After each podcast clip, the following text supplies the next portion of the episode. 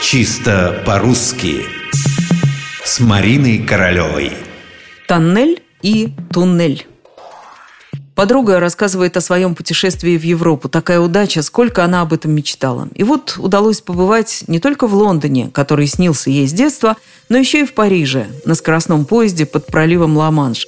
Жаль только, сетует подруга, что ехать пришлось по туннелю или по тоннелю.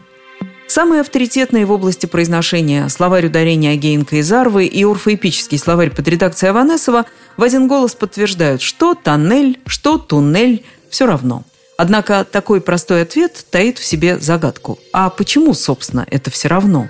И откуда вообще взялись оба варианта – тоннель и туннель? Поскольку произносительные словари нам тут не помощники, придется браться за другие – Начать можно с толкового словаря иноязычных слов Крысина. Там мы найдем подтверждение тому, что слово действительно иностранное. Ничего другого мы и не ожидали. Кроме того, нам разъясняют, что это такое подземное сооружение для прокладки железных, автомобильных и пешеходных дорог, сетей городского хозяйства. Туннель, тоннель от английского tunnel. А самые подробные разъяснения мы получаем в историко-этимологическом словаре Павла Черных. Оказывается, что тоннель – Форма устаревшая, а более современная все-таки туннель. В русском языке слово известно с середины XIX века, причем в разных словарях уже тогда оно выглядело по-разному. Где «о», где «у».